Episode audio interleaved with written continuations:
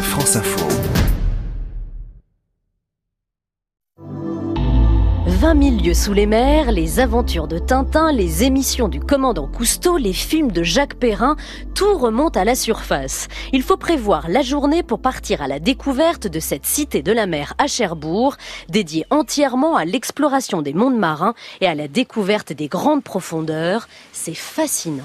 L'éducation à la mer passe aussi par l'émerveillement, c'est leur credo. Être émerveillé, c'est vouloir protéger ensuite.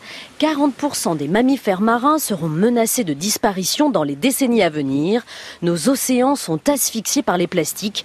Il est vraiment temps de protéger nos mers et nos océans qui représentent près de 70% de notre planète.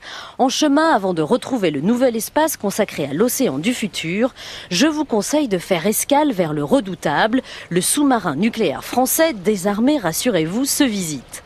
Autre détour en route, les espaces consacrés à l'épopée transatlantique et au destin tragique du Titanic.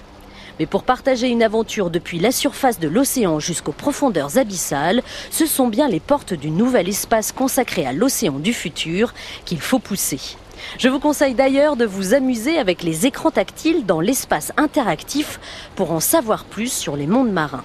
Pour connaître le monde de l'infiniment petit, intéressez-vous au monde des planctons. On y apprend qu'ils sont source de 50% de l'oxygène de notre planète. Mais vous aurez certainement envie de vous asseoir un moment au Salon Jules Verne pour regarder passer devant vous tortues, petits requins et autres poissons tropicaux qui évoluent dans l'aquarium abyssal de 10 mètres de profondeur.